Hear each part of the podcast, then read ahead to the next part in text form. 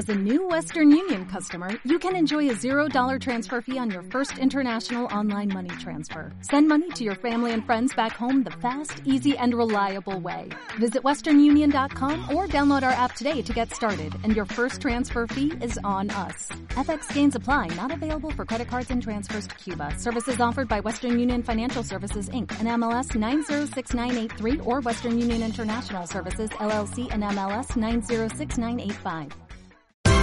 Esto es una producción de Mindalia Televisión y Mindalia Radio, audiovisuales sin ánimo de lucro de mindalia.com, para aportar conocimiento y crear conciencia. Mindalia.com, la primera red social de ayuda altruista a través del pensamiento.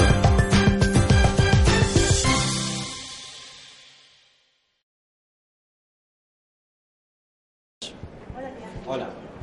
Antes que nada, pues quería saludar a todas las chicas y desearos un feliz Día de la Mujer.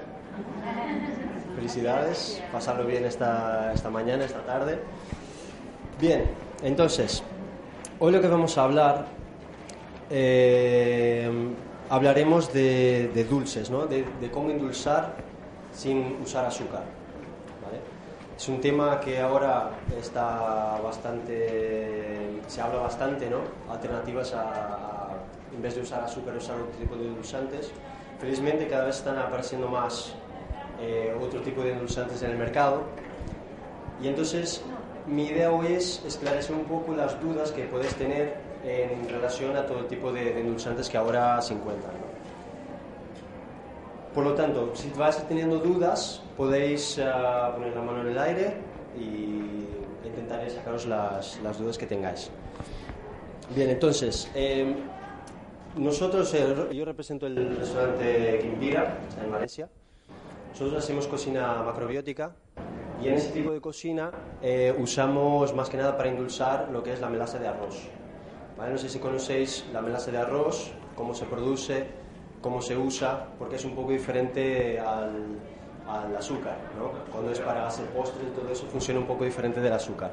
Entonces, antes que nada, os puedo explicar un poco cómo, cómo funciona eh, las diferencias que hay entre el azúcar y este tipo de endulzantes, que hay una variedad, aparte de melaza de arroz, hay otro tipo de variedades de, de cereal. Y al final os daré unas dos, tres recetas para que podáis empezar a, a usar ese tipo de endulzantes.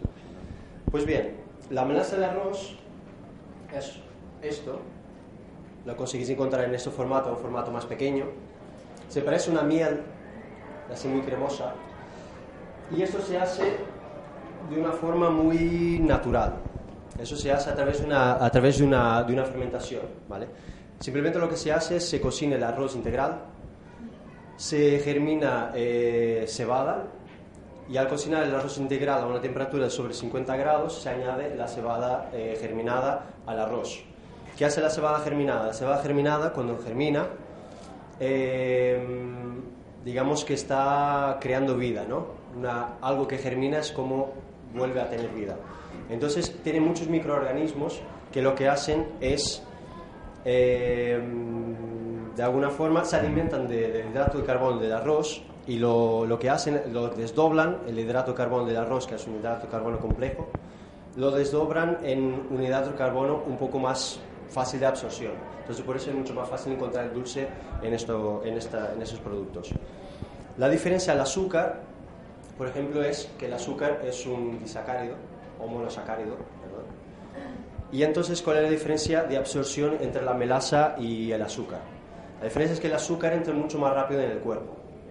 Simplemente cuando se toma el azúcar, el azúcar no necesita digestión, porque la glucosa que tiene el azúcar, que es eh, un monosacárido, eh, se, se absorbe directamente en la lengua.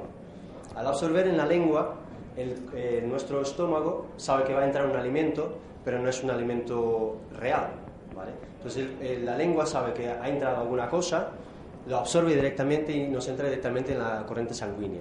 Y entonces el estómago al saber que ha entrado alguna cosa empieza a generar sucos gástricos.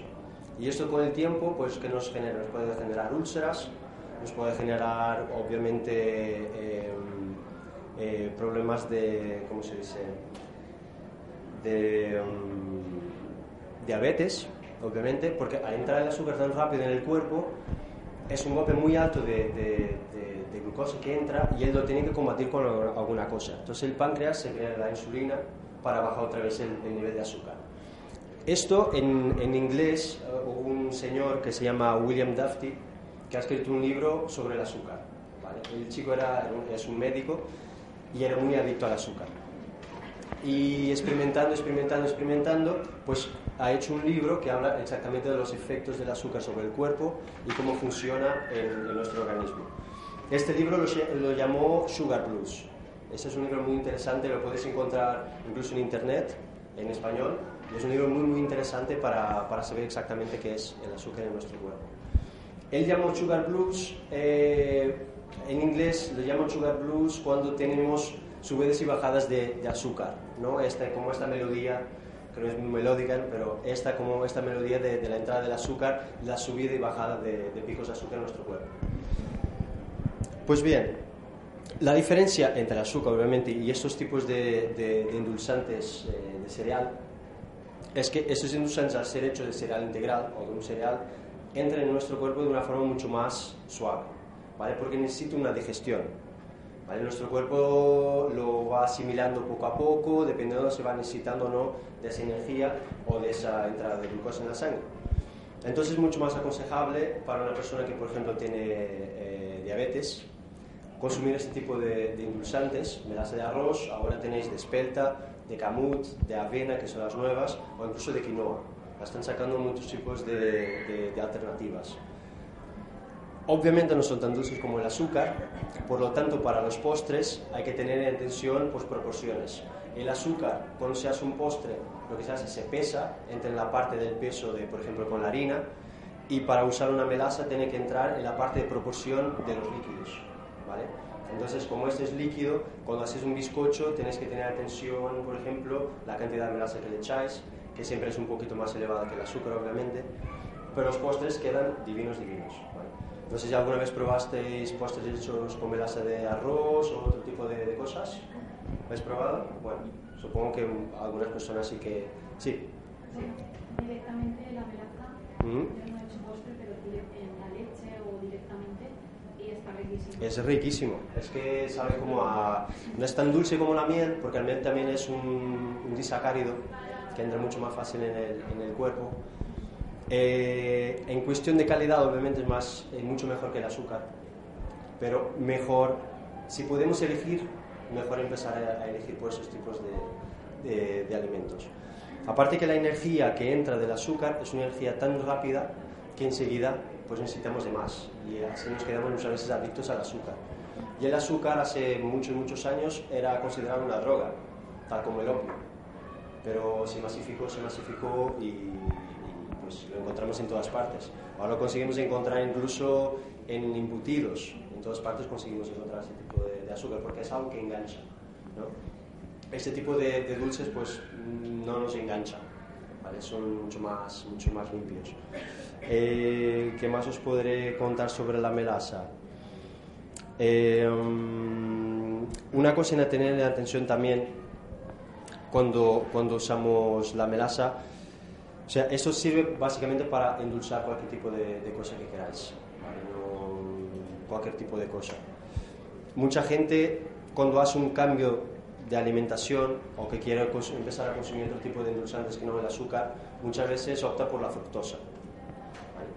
La fructosa, tal como el azúcar, es refinada y entra muy rápido en, en la sangre también. Yo algunas veces he escuchado en, en herbolisterías, no aquí en España, eh, que a un diabético le aconsejaban la fructosa, la fructosa tal cual en polvo, básicamente es, es un azúcar, que es diferente que consumir, por ejemplo, una manzana. La manzana tiene fructosa, la fruta tiene fructosa, pero la fructosa de la manzana o de otro tipo de fruta está asociada también a una fibra, fibra, minerales, todo eso. Entonces, cuando lo consumimos, estamos consumiendo todo, todo ese, el alimento completo, ¿no? el alimento integrado. Y todo eso obviamente va a necesitar una digestión. No es como consumir directamente una cucharada de, de, de fructosa. Al consumir, pues el cuerpo necesita digerir todo eso, entonces el, azúcar, digamos que, que, se digiere mucho más lentamente en el cuerpo. Eh, por ejemplo, eh, lo que llamamos azúcar es básicamente es un hidrato de carbono. Entonces, muchas veces la gente dice que la pasta engorda, el arroz engorda, todo el pan engorda. Es verdad y es mentira a la vez. Por ejemplo, el arroz blanco, la pasta blanca, el pan blanco, sí que engorda.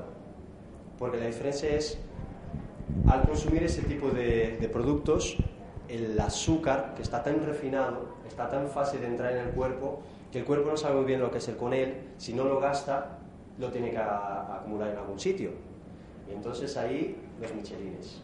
¿Vale? Lo tiene que acumular en algún sitio. Entonces lo, guarda en grasa, en vuelta del hígado, eh, a vuelta de, los, de, todo, bueno, básicamente en vuelta de todos los, los, órganos del cuerpo y obviamente ahí engorda. Un, por ejemplo, un arroz integral, una pasta integral, un pan integral, todo eso asociado, como está asociado a la fibra también que tiene, pues la digestión es mucho más lenta y entonces el cuerpo va asimilando el azúcar poco a poco. Azúcar, hablamos de hidrato de carbono, pues también se puede decir que tiene azúcar, pero otro tipo de azúcar, un azúcar mucho más complejo que es el azúcar de los cereales integrales. Em, ¿Qué más cositas os podré contar sobre esto? Por ejemplo, para los niños, creo que, bueno, los que tenéis niños ya lo habéis visto a veces estos ataques de histeria, muchas veces tienen ataque de histeria después de tomar un chocolate. Y eso es esa energía descontrolada que al consumir ese alimento que tiene que salir de alguna forma. A los niños, como son mucho más puros, mucho más limpios, que aún no han pasado muchos años, todo su cuerpo está muy bien engrasado, esa entrada de azúcar es mucho más rápida y se enseguida explota. ¿vale? Muchas veces se consigue que un niño que es hiperactivo, o sea, la hiperactividad, digamos que no, en sí no existe, no, se puede llamar una, enfermedad, es algo que viene por algo y muchas veces viene de eso, viene de, del consumo excesivo de azúcar, porque ahora es una barbaridad la cantidad de azúcar que, que, echan, que le echan a las cosas. Eh, en cualquier sitio, pues yo me acuerdo de pequeño de consumir algún, pues bollería, obviamente, ¿no? y no la notaba tan dulce. Ahora la noto muy, muy dulce. Es que han aumentado mucho la cantidad de, de azúcar que se echa a cualquier cosa.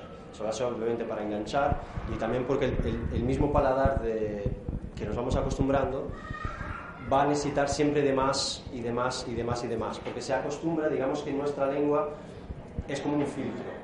Si comemos comida muy sencilla, conseguimos eh, sentir lo básico o los sabores básicos de, de ese tipo de comida. Si empezamos a comer comida muy especiada, muy picante y todo eso, vamos siempre a necesitar de más. Lo mismo con el azúcar. Cuanto más azúcar consumamos, pues más cantidad vamos a necesitar para sentir las cosas dulces. Entonces, para un niño, como mmm, está empezando, digamos, su vida, eh, enseguida lo que les dan es una cantidad muy, muy alta, demasiado alta para, para, para lo que puedan aguantar. Por eso también ahora tenemos muchos problemas de obesidad, que también lo mismo, ya es una enfermedad, ya es una epidemia. No, la epidemia lo están haciendo por la industria alimentaria que está echando demasiado azúcar a las cosas. Felizmente, pues supongo que como estáis aquí, todos estáis un poco más despiertos a lo que es eh, cuestiones ecológicas y de comida. Y eso es un paso. Y cada vez más se nota de año para año pues, que las cosas van evolucionando y que la gente está cada vez más consciente de realmente lo que se está haciendo. Están consumiendo productos mucho menos refinados, eh, yendo mucho más a herbolarios, todo eso, todo eso es, un, es un gran paso. Eh, ¿Qué más os podré contar? Pues mira, lo que vamos a hacer, os podré pasar ya algunas recetas de, de, cómo, de cómo endulzar con, con, la melaza. Nosotros básicamente para endulzar pues usamos la melaza, concentrado de manzana también funciona muy bien, ¿vale? Eso se saca básicamente del jugo de la manzana con cocción, se saca un jugo muy, muy sabroso que básicamente lo uso para bizcochos pero más afrutados. No lo uso, por ejemplo, en un bizcocho de chocolate, no, no funciona tan bien, tiene ese sabor demasiado ácido de, la manzana. Por eso usaría la, la, melaza de arroz. Eh, os voy a pasar tres, tres uh, recetas, ¿tenéis todos para apuntar? ¿Sí? La cabeza, la cabeza también ayuda a apuntar.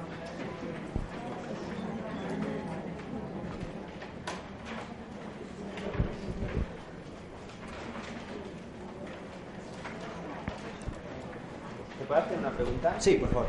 Has dicho que, por ejemplo, el, el tema de la fructosa, ¿no? Ah. que no es lo mismo, porque cuando te comes una manzana entera, cuando consumes la fructosa sola, con una reducción, como ese, ese concentrado de manzana, no ocurre lo Sí, mismo.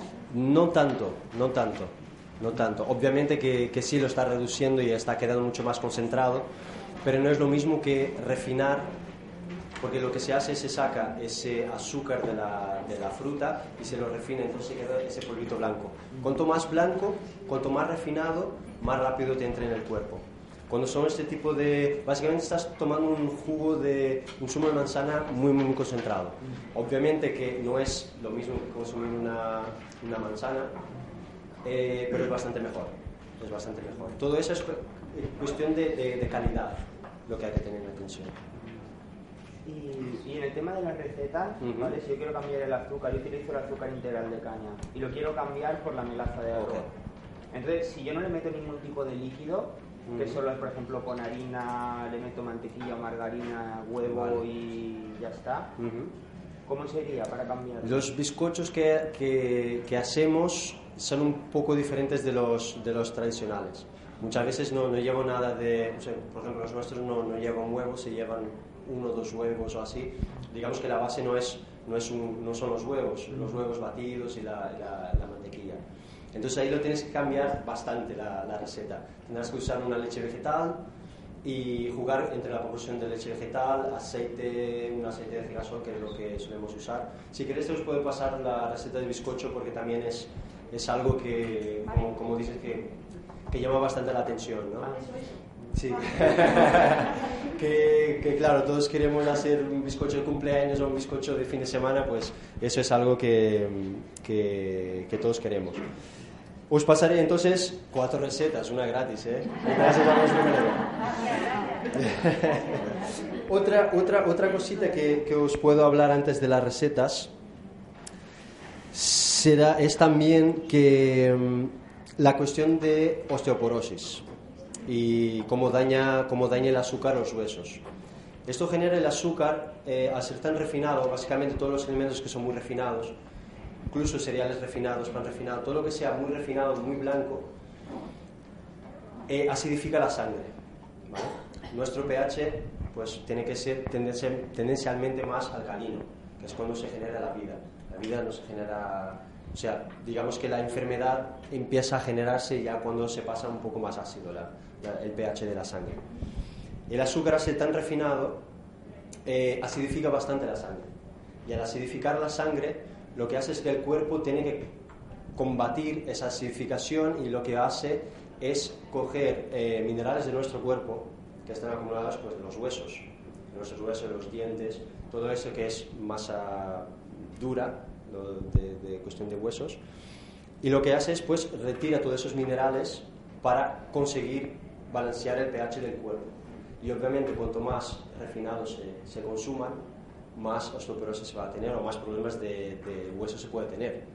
A veces no es el, el- el tomar mucho calcio, es el dejar de tomar cosas que nos quitan el calcio.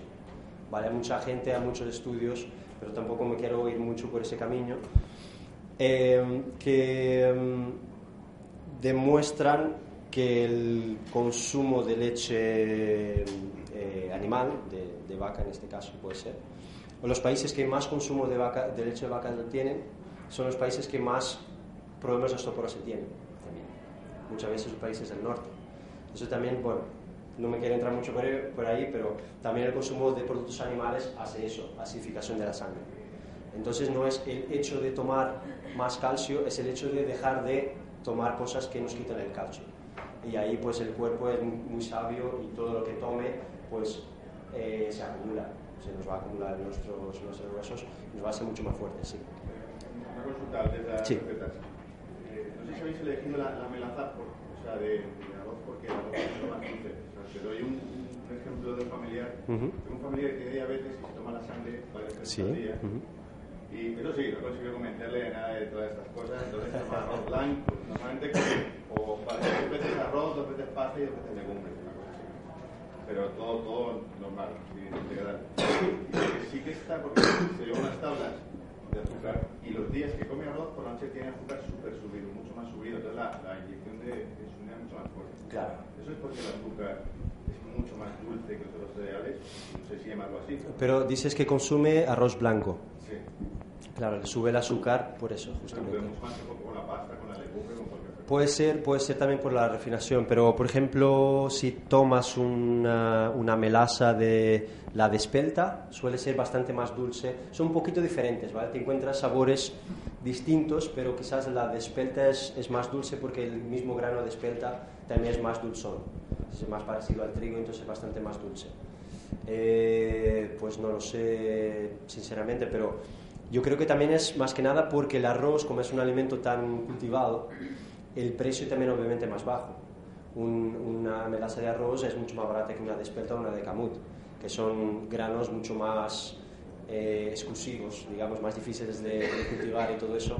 Entonces supongo que es más, más fácil masificar el consumo de, melaza de arroz que el otro. Pero bueno, esa de medir, más que la pasta dices. Sí, ¿no? Más que, por Bueno, ejemplo, la pasta. Esto es un rollo, no, ni él se lo cree, yo intenté tomara arroz integral, dijo que eso estaba muy mal, que tardaba mucho en cocer y tal. El arroz integral bien cocinado es muy muy bueno, ¿eh? Sí, pero Y es- y es más dulce. du- Más, más rugoso, más duro de comer. Sí, eso sí, para quien está acostumbrado... 50 minutos en vez de 20, en fin, bueno. Sí, quien está acostumbrado a, a consumir arroz blanco a veces encuentra un poco difícil el, el consumo del arroz integral. Pero también si consumís arroz integral es importante consumirlo ecológico, ¿vale? Porque si consumimos arroz integral que no es ecológico, el químico está justamente en la parte de la fibra, ¿vale? Entonces, y también el sabor cambia bastante un arroz ecológico a un arroz no ecológico. El arroz eh, integral ecológico pues es muy muy muy sabroso. Si lo masticáis, que esa es otra cosa muy muy importante, eh, masticar bastante bien la comida.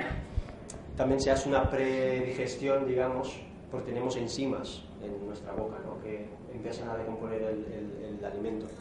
Y al masticar, masticar, masticar, masticar, se consigue sacar el, el mismo dulce o sea, si empiezas a comer un arroz integral y te, te haces ese ejercicio de masticarlo, masticarlo, masticarlo, vas a conseguir sacar el dulce del arroz, que al principio no lo sentís, pero conseguís al final de la, en cuantos minutos de masticación conseguís empezar a sentir el dulce. Justamente por eso, por las enzimas que tenemos en la boca, empiezan a decomponer los, los, azúcares justamente en la boca. Em, ¿Más preguntas? ¿O pasamos a la receta? pasamos a la receta. Muy bien. Este, una de ellas es algo que funciona muy bien para, por ejemplo, para quien hace deporte o para los niños para ir al cole o para vosotros si queréis merendar a media mañana, por la tarde o todo esto, porque se, se hacen como unas barritas de, de- de cereal, ¿vale? Son muy, muy sabrosas. Y eso es muy, muy sencillo de hacer. Pues la melaza de arroz al calentar se queda más líquida e incluso se puede llegar a caramelizar. ¿vale? Si la dejáis cocinar, cocinar rato, empieza a como una espumita y entonces se empieza a caramelizar. Ahí se concentra bastante el, el- el- azúcar de- de- del arroz. Entonces para esto lo que simplemente tenéis que hacer es coger 110 gramos de melaza caliente o de melaza, 110 gramos.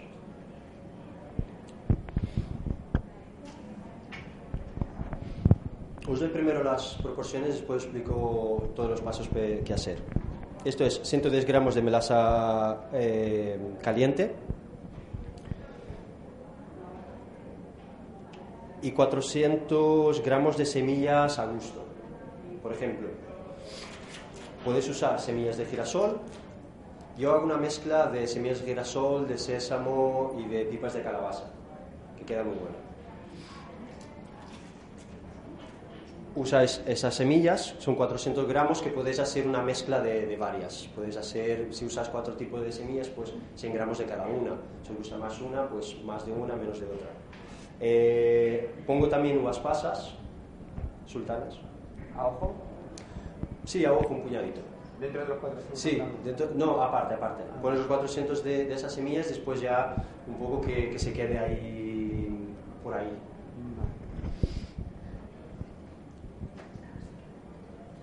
Le pongo también un poquito de dátiles, si os gustan los dátiles, y un poco de nueces. quien dice nueces puede ser nueces, avellanas, eh, almendras, un poco a vuestro gusto. Bien, ahora lo que hay que hacer es calentar la melaza. Lo ponéis en un casito, lo calentáis.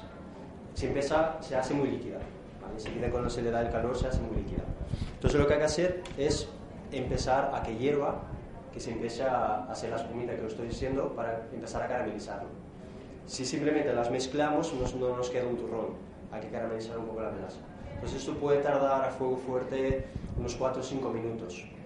El truco para conseguir encontrar el punto de- de- del caramelizado de la melaza es ir removiendo siempre la melaza, lo vais removiendo, removiendo, removiendo, y cuando empezáis a ver que cuando pasas la cuchara se hace un caminito detrás, ¿vale? como casi un punto de, que pudiese casi un punto de, de- del azúcar, cuando se usa el azúcar, cuando empieza a hacer ese caminito ya le echáis todas las semillas dentro, todo eso que teníamos, las pasas, las nueces, todo esto, lo mezcláis ahí. Así que lo tenéis ya todo mezclado, lo que hay que hacer es coger una bandeja que puede ser de cristal o una bandeja de metal directamente con papel vegetal abajo. Eso va a hacer que sea mucho más fácil de sacarlo y que no se os pegue al fondo. Lo ponéis ahí y hacéis una capita pues fina, no hace falta ser muy gruesa. Cuanto más fina, pues más crujiente os va a quedar.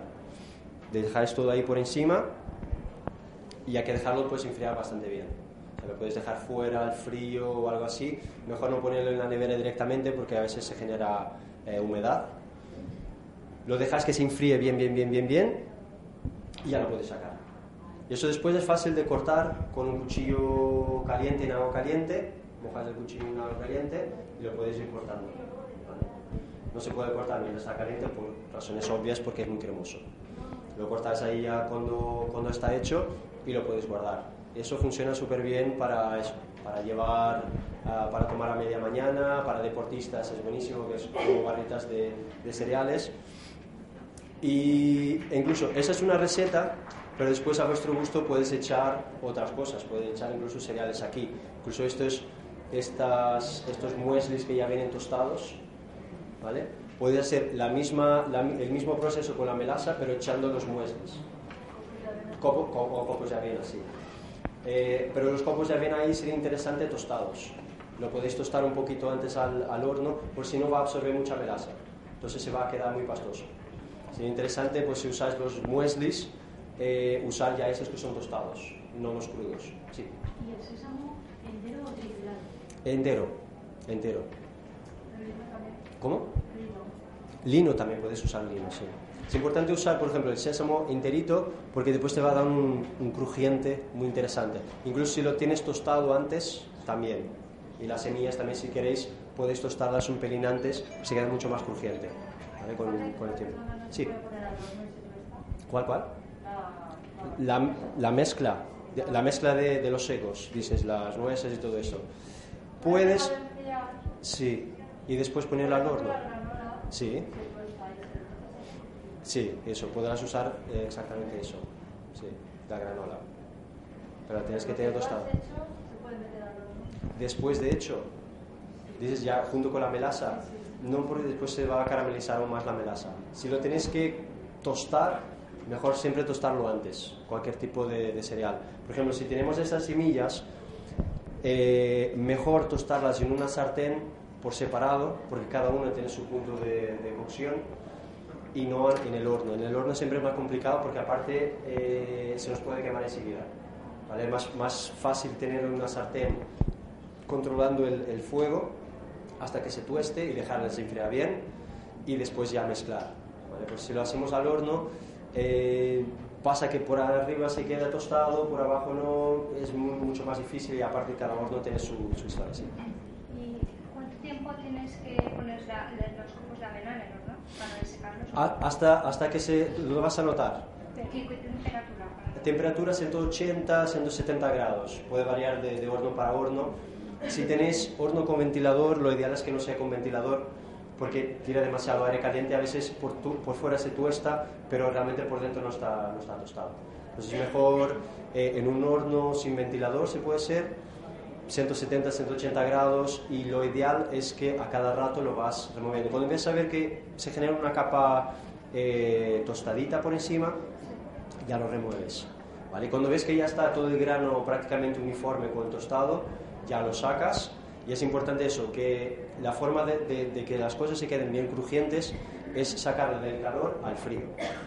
No digo frío de nevera, pero afuera o agitarlas, ¿vale? Para que le entre el frío para que se quede crujiente. Si no, se puede generar humedad o el mismo vapor de, la cocción se genera y entonces se, se ablanda, no, se queda crujiente. ¿Y esta sí.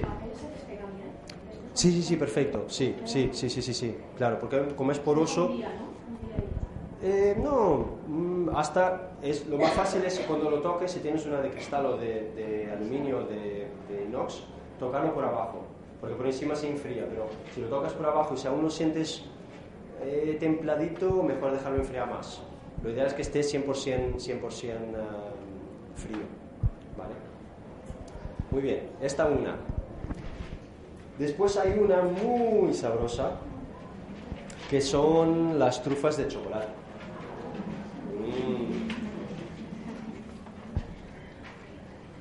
Pues bien, las trufas de chocolate también son bastante, bastante sencillas de hacer. Yo estoy pasando algunas recetas, pues las más, las más sencillas de hacer. Hay unas muy, muy curradas, pero para, para iniciar está, está bastante bien. Pues bien, las trufas de chocolate. Pesáis 80 gramos de nueces picaditas, bastante picadas.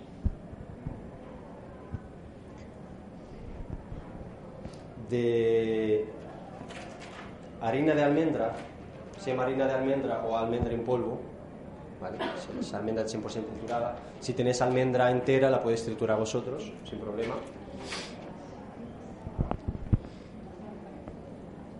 Que son 300 gramos de almendra en polvo. 300, sí.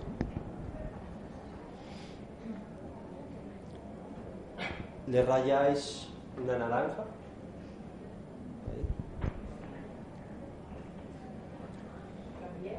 Sí, la piel, la piel de naranja. Y 15 gramos de cacao. 15. Después depende de lo goloso que sois, más o menos cacao, si os gusta más el cacao, si os gusta menos el cacao. Yo cacao en polvo, este, cacao en polvo directamente. Tenéis, hay que tener atención, por ejemplo, es el cacao en polvo y hay unos que encontráis chocolate en polvo. El chocolate en polvo es diferente, ese es simplemente el cacao, o sea, es muy amargo, y el otro chocolate en polvo lleva prácticamente siempre azúcar. Es como un preparado ya de, de chocolate con azúcar y a veces con leche, eh, leche en polvo también. Es para mezclar y para tomar. Este es amargo. Entonces tenemos los 15 gramos de cacao y todo eso lo pones en un bol. ¿vale? Pones ahí el bol. Y lo mismo como hicimos para la otra, para el turrón de semillas. Hay que calentar la melaza, que son 120 mililitros, que son más o menos, a veces difícil, los 120 mililitros, que son más o menos 150 gramos, por ahí. Ah. Y lo de arriba has dicho 110 gramos o mililitros. Eh, 120 mililitros. No, antes, en la de las barritas. Las barritas eran gramos. Ah, vale. Pero eso son como 150 gramos más o menos de, de melaza. y zumo de jengibre. Ahora, atención, la melaza, en este caso, simplemente hay que calentarla. No hace falta que hierva ni nada, es simplemente para que caliente, que cuando entre en contacto con la harina de almendra y todo eso, que, coja bien, ¿vale? Que digamos que entre dentro de los poros de, la almendra. Lo que se hace es que se calienta la melaza y al final se exprime jengibre. Lo rayáis y exprimís el, jugo de jengibre, sí. Es, esto es la, próxima la receta de las trufas, es simplemente la, lo estoy dando la, cantidad, los ingredientes. Y ahora ya pasamos a lo que es la, cómo, cómo, cómo hacerlo. El zumo de jengibre echarlo al final porque el zumo de jengibre no le gusta mucho el calor porque a veces se queda mm, más amargo. ¿Vale? cuando es exprimido, eh, exprimido en fresco es como medio dulce. Entonces, junto con esto, tiene atención tampoco de exprimir demasiado jengibre porque después quedan picantitas, picantitas. eh, lo justito, que serán como dos cucharadas soperas, si queréis, así una, una medida. Bien, entonces tenemos la parte de los sólidos y tenemos el líquido, que es la melaza y el zumo de jengibre. Lo calentamos y lo echamos ahí. Va a aparecer súper poco, ¿vale? Para la cantidad que tenéis de, de sólidos, va a aparecer muy, muy poca cantidad de, de líquido. Pero tranquilos porque va a salir. Entonces con eso calentito lo echáis ahí y enseguida tenéis que empezar a removerlo. Removerlo, apastarlo, apastarlo, apastarlo. Y, te- y os quedáis con una masa. Una masa no muy pegajosa, pero que se puede moldear con la mano. ¿Vale? Cuando tenéis esa masa ya hecha, pues simplemente lo que tenéis que hacer es trufitas. La melaza y jengibre. ¿Cómo, cómo? Es que es un leche con leche con todo. Sí. Excepto la lo de la melaza. ¿Vale? Y una vez caliente la, la melaza lo echas al bol. Y entonces Eso. Gracias. Ah, vale, vale. ¿Vale? Vale. Ok, entonces tenemos esa masa que se puede moldear con las manos. Es importante que cuando hagáis las, las trufitas tengáis la mano no mojada pero húmeda, ¿vale? Eso para que no se, se nos pegue mucho la- la- las, las a la mano. Entonces hacéis bolitas del tamaño que queráis, lo ideal es no muy que sea como casi un bocado o dos bocados, ¿vale? Puedes hacer más pequeñitas, más grandes. Y a mí lo que me gusta hacer es eh, envolverlas o con cacao en polvo, ¿vale? La puedes hacer como trufas de cacao directamente, o con coco rallado. Queda muy bien. ¿Pero el cacao en polvo ese ya iba mezclado con todo o lo, o lo reservamos para esto? No, no, no, el, el cacao va, va- va junto con, la- con las, con las nueces, con la almendra y todo esto, va ahí dentro. Pero después ya hecho, si quieres tener este toque de, como de trufa envuelta en cacao, es una trufa de cacao pero con cacao también por fuera. Para que cuando la comas tengas ese contacto del, del cacao amargo y después del corazón está dulce. ¿vale? Y eso, hacéis, hacéis todas las, las bolitas y lo rebosáis, pues puede ser una, una mezcla, sí, sí. Dime. Algarroba también iría bien. La algarroba para rebosar no, pero dentro sí. Si quieres puedes, puedes usar la, la algarroba. Te aconsejaría a juntar la algarroba junto con la melaza, porque como es harina, necesita una cocción, ¿vale? Para que no sea la algarroba 100% en crudo, que a veces siente un poco mal. Entonces lo puedes, lo puedes calentar junto con la melaza sin que hierva, pero que caliente, que le dé el calor 15, mi- 10 minutitos o así, ¿vale? Ahí ya, ya tienes una cocción de, de la algarroba y ya después lo, lo mezclas ahí. Y queda también muy bueno. La algarroba aparte tiene un sabor dulce también. Es un sabor muy diferente al, al cacao. A mí me gusta usa- usar las dos, pero en cosas distintas. Pues bien, tenéis las trufas. Ah, si queréis también, si os gusta mucho el chocolate, puedes trocear eh, eh, chocolate, una bala de chocolate muy picadito y así tenéis también crunchies de chocolate por el medio. O si queréis, en vez de echarle el cacao dentro de la, de la almendra, troceáis los chocolate, los, los trocitos de chocolate dentro y los rebosáis por chocolate. Entonces queda como una trufa por fuera oscura de chocolate, por dentro blanca, pero con tropezones de chocolate. Muchas ideas. ¿eh? Bien. Esto es- está perfecto para tener una mesa. Una mesa que eso llama un montón la atención. ¿sabes? Es algo que llama bastante la atención. Bien, y hago otra cosa aquí que me gusta mucho hacer, por ejemplo, también para comer a media mañana o así, que alimenta bastante, que le llamo delicias de avena. ¿Solo el nombre?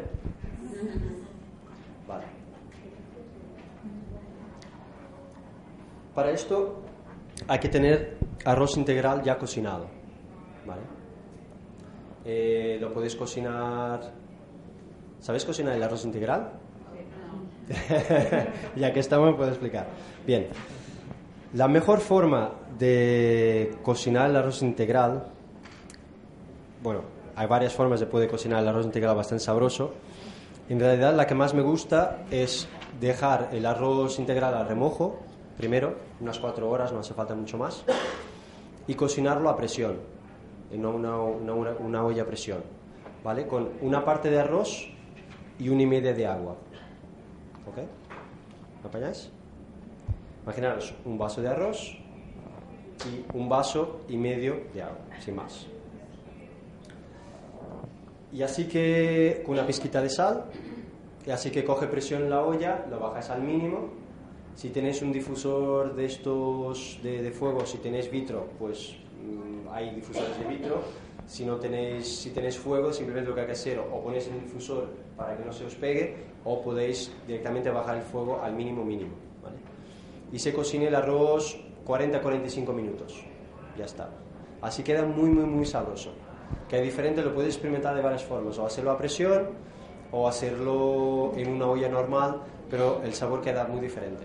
Incluso el sabor del remojado a no remojado cambia bastante. El remojado y hecho a presión queda muy meloso, pero meloso de sabor, no meloso de textura. No os queda pastoso, os queda enterito, pero queda como más dulce también. Y para esta receta funciona muy bien este tipo de arroz.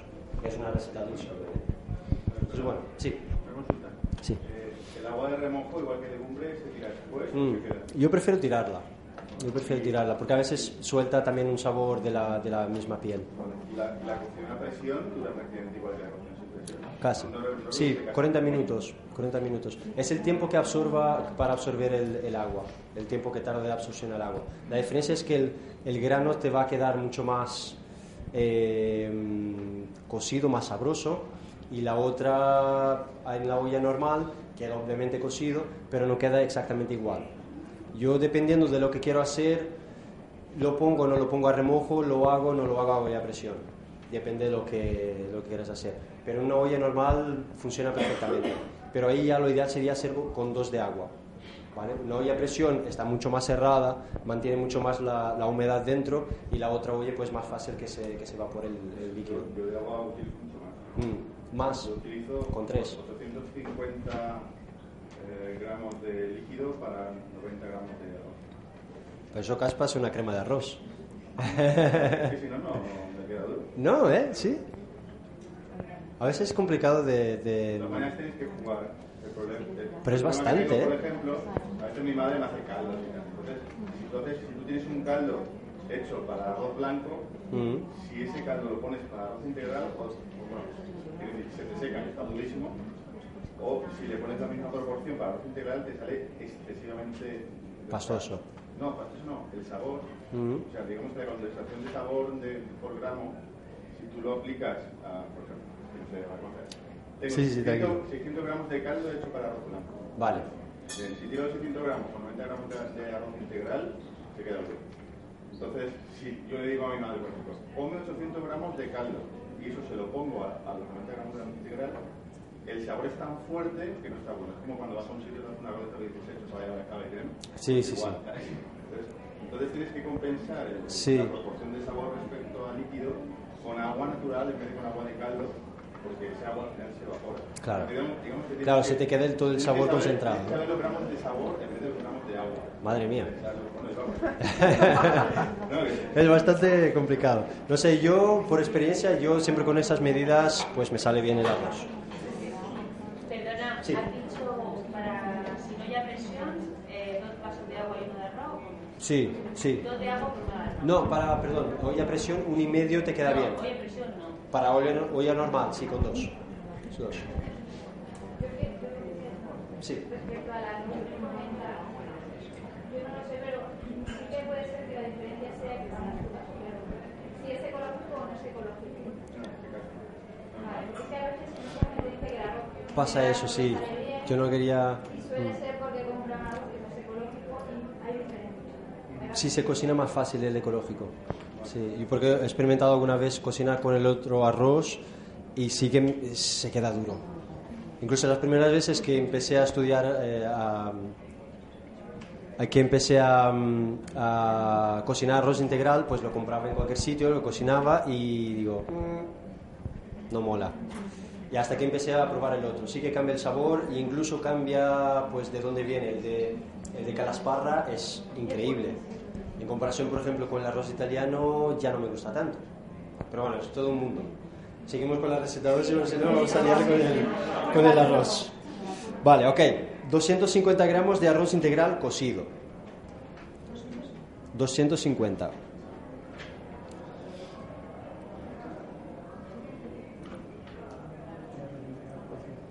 Después, 350 de copos de avena finos. Están los más gruesos y los más finos. Este funciona bien con el fino, porque absorbe más. Después, 200 gramos de melaza, melaza de arroz.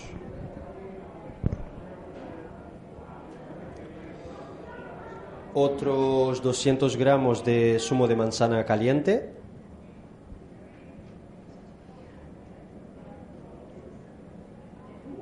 Sí, es importante que sea eh, zumo de manzana caliente, ahora ya os explico por qué.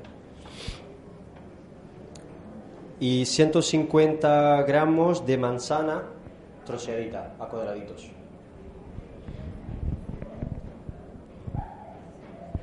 ¿Sí? 75 gramos de almendra picada. Pues, pues 75 de almendra picada. Puede ser almendra blanca, almendra con piel. Con piel queda bastante bien.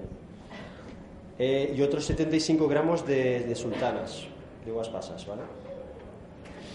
Después una, un poquito de canela y ralladura de dos limones.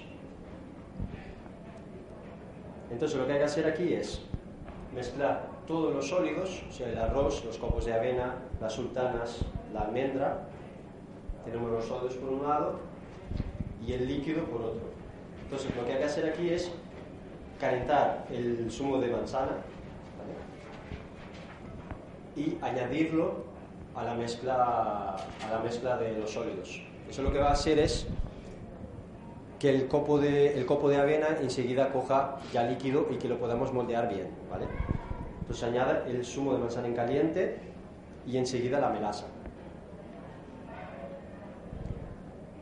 Y ahora que ya tenéis esto, ya lo podéis trabajar un poco, los copos de avena fino funcionan mejor porque son, al ser mucho más pequeñitos, es casi, no es como una harina, pero absorbe mucho más fácil eh, todo el líquido. Entonces lo que tenéis que hacer es amasarlo, amasarlo, amasarlo y tenéis una, una masa. ¿vale? Con esa masa lo que hay que hacer es formar eh, bolitas. Yo lo que hacía era con estas eh, cucharitas de helado, ¿vale? No estas que se arrastra el helado, pero unas que son que se aprieta.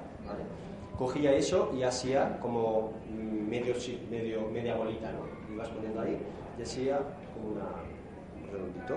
Si no tenéis eso, pues con un vaso o con un vaso de té, algo pequeñito, que se quede no mucho más alto que, que esto, dos, tres dedos de altura como mucho.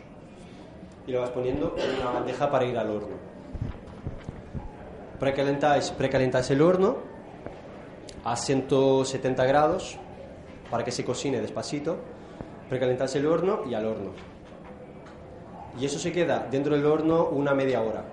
Hasta que se, vais a ver que se empieza a generar pues una capita tostada por fuera. Pasado ese tiempo, ya lo sacáis y lo dejáis enfriar. ¿Qué va a quedar esto? Va a quedar súper crujiente por fuera, como si fuera casi un pan, pero por dentro muy cremoso. ¿vale? Cremoso no suave, bastante suave. Y esto es algo que alimenta mucho, porque tiene cocos de avena, tiene arroz integral, tiene eh, semillas, todo esto. Y entonces es súper bueno para llevar, pues, o de viaje o para los niños al cole, para que se lo coman de mañana, porque a veces, eh, ¿qué me llevo para desayunar? ¿Qué me llevo para comer a media mañana? Si no le quiero dar el bocata, si no le quiero... Entonces, esto es una alternativa súper buena para poder, porque esto alimenta, ¿eh? Cuando- si lo podéis hacer en casa, hacerlo porque esto alimenta en serio. Eh, sí. Lo mezclo después de echar la- el zumo de manzana. El zumo de manzana lo echo en caliente y lo amaso y después ya le echo la, la melaza de arroz. ¿Vale? Fría, sí, no hace falta que esté caliente. Y ya está, tenéis esto. Y ahora creo que lo que más esperáis es el bizcocho, ¿a que sí? Lo bueno siempre para el final. Pues os puedo dar una receta eh, base de bizcocho, que es básicamente la que hago siempre. que después de esa, de- a partir de ahí ya podéis inventar como queráis, echar los sabores que queráis, eh, las especies que queráis, todo. Entonces, partimos de medio kilo de harina, que puedes elegir harina de espelta, harina de camut, harina de trigo, lo que queráis. Medio kilo de harina. Si queréis harina semi-integral o mezcla de blanca con un poquito de harina integral.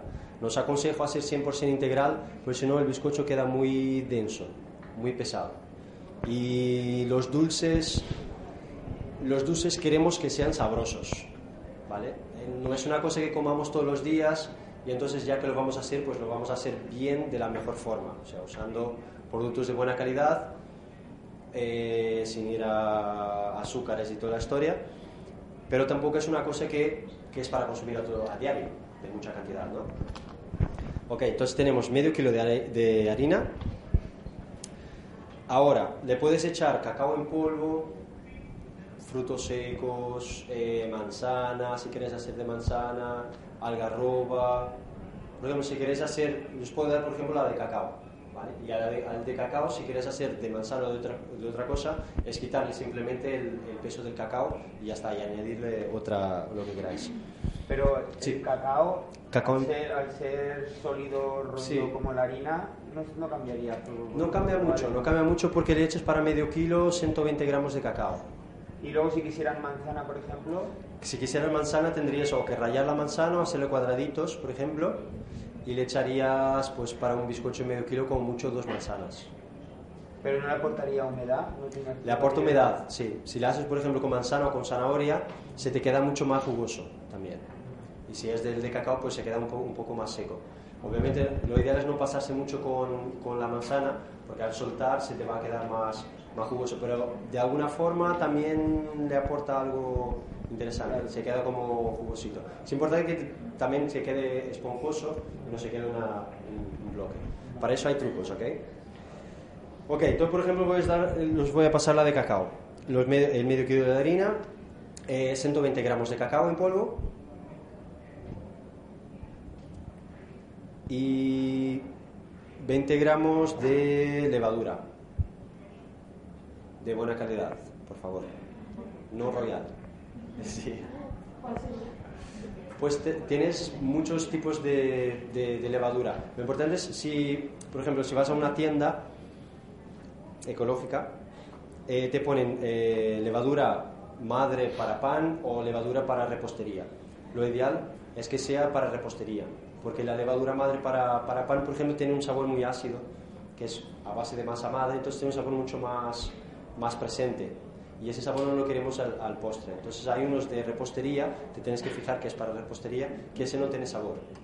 ¿Vale? Y funciona, y funciona bastante bien. Y los papeles de las los papeles blanco y azul de las que Papeles blanco y azul. que. Ah, no lo sé. Con bicarbonato. Con sí, bicarbonato puedes echar un poco. Pasa es que el bicarbonato es salado. Que valen para es, parecido a la. Parece- no, la verdad no lo usé nunca. Yo a veces, a veces le echo, eh, junto a, estas, a, esta, a este, a este fermento, le echo un poco de bicarbonato para ayudar a que, a que suba. Pasa es que el bicarbonato, como es salado, si le echas demasiado se queda como salado el bizcocho. Un poquito, nada, una cucharadita de café, 5 gramos o algo así. Eso ayuda, ayuda a activar, ayuda a activar el- el- la levadura. Ok, tenemos los sólidos por un lado y después los líquidos. Con los líquidos tendríamos que poner 200 gramos de aceite de girasol o aceite de pepita de uva, que son los más neutros de sabor. Es importante sea un aceite neutro de sabor. Pondremos eh, 400 gramos de melaza, que es bastante. 400 gramos de melaza. Y 450 de una leche vegetal, que por ejemplo podría ser la de quinoa, que también está bastante bien. No os aconsejo, por ejemplo, para hacer un bizcocho, una leche de arroz, porque es mucho más líquida. ¿vale? Yo prefiero usar o esta, o la de avena, o la de soja, que las tres funcionan bastante bien, son bastante más espesas de textura. 450 gramos de... Atención que esto de en gramos, ¿eh? Por peso. Le echamos esto. Entonces, los sólidos los tenemos, los mezclamos bien, chi, chi, chi. Los líquidos los mezclamos bien también todos juntos. Podemos batirlos, si queréis, con una, con batidora, para que se quede todo muy uniforme. Y ahora está el truco, que es la diferencia de los otros bizcochos. Los otros bizcochos eh, estamos acostumbrados a batirlos mucho, ¿no? Batirlo, batirlo, batirlo, batirlo. Eso es todo lo contrario.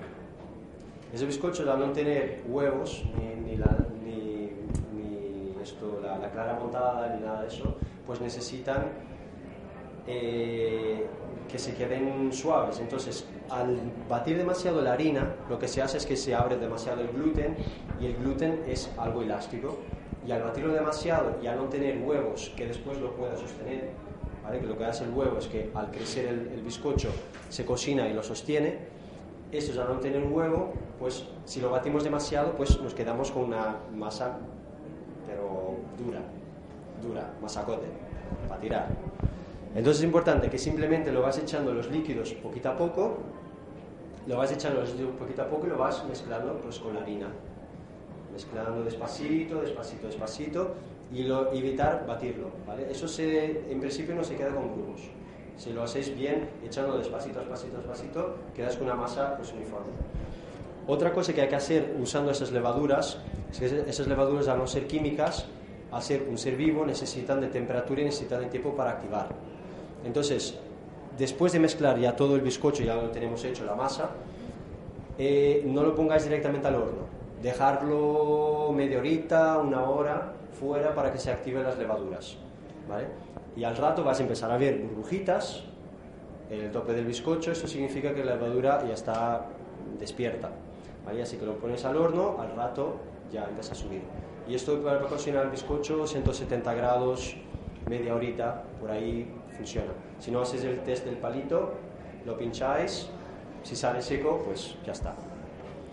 Y bien, eso es una base de, de bizcocho que ya después a partir de ahí ya a vuestro gusto podéis cambiarse. Pero lo de la levadura es que no me ha quedado claro. ¿No, no quieres que un impulsor, ese ácido ascórbico, por ejemplo, con, con, el, con la lo que has dicho con bicarbonato? Para que Sí, funciona. ¿Es eso? ¿Ya Sí, vale? sí, sí, sí, sí, sí. Sí, a veces eh, también lo, hago, también lo hago así. Pero lo que, esas levaduras como necesitan activarse, Ajá. si le echas la- la- el bicarbonato, pues sí que activa. Enseguida activa porque el bicarbonato enseguida empieza a funcionar. Pero si no le echas el bicarbonato, lo importante es dejarlo reposar un poco. Vale. Yo así.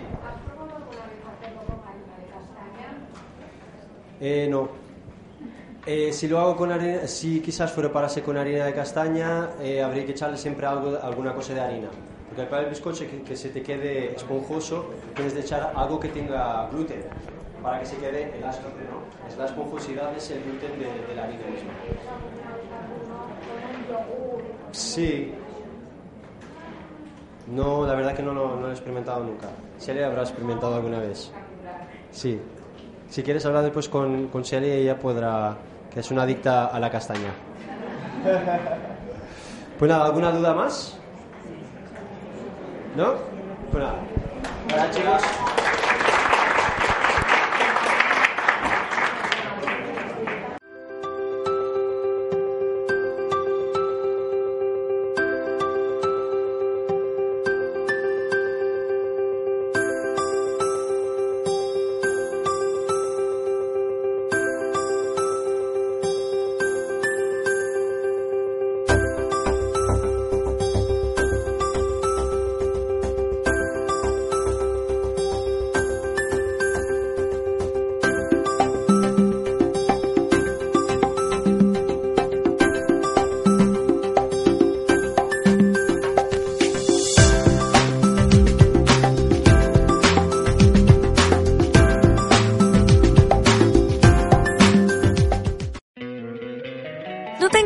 ayuda tener 100 dólares extra en tu bolsillo? Haz que un experto bilingüe de TurboTax declare tus impuestos para el 31 de marzo y obtén 100 dólares de vuelta al instante. Porque no importa cuáles hayan sido tus logros del año pasado, TurboTax hace que cuenten. Obtén 100 dólares de vuelta y tus impuestos con 100% de precisión, solo con Intuit TurboTax. Debes declarar para el 31 de marzo. Crédito solo aplicable al costo de la presentación federal con TurboTax Full Service. Oferta sujeta a cambios o cancelación en cualquier momento.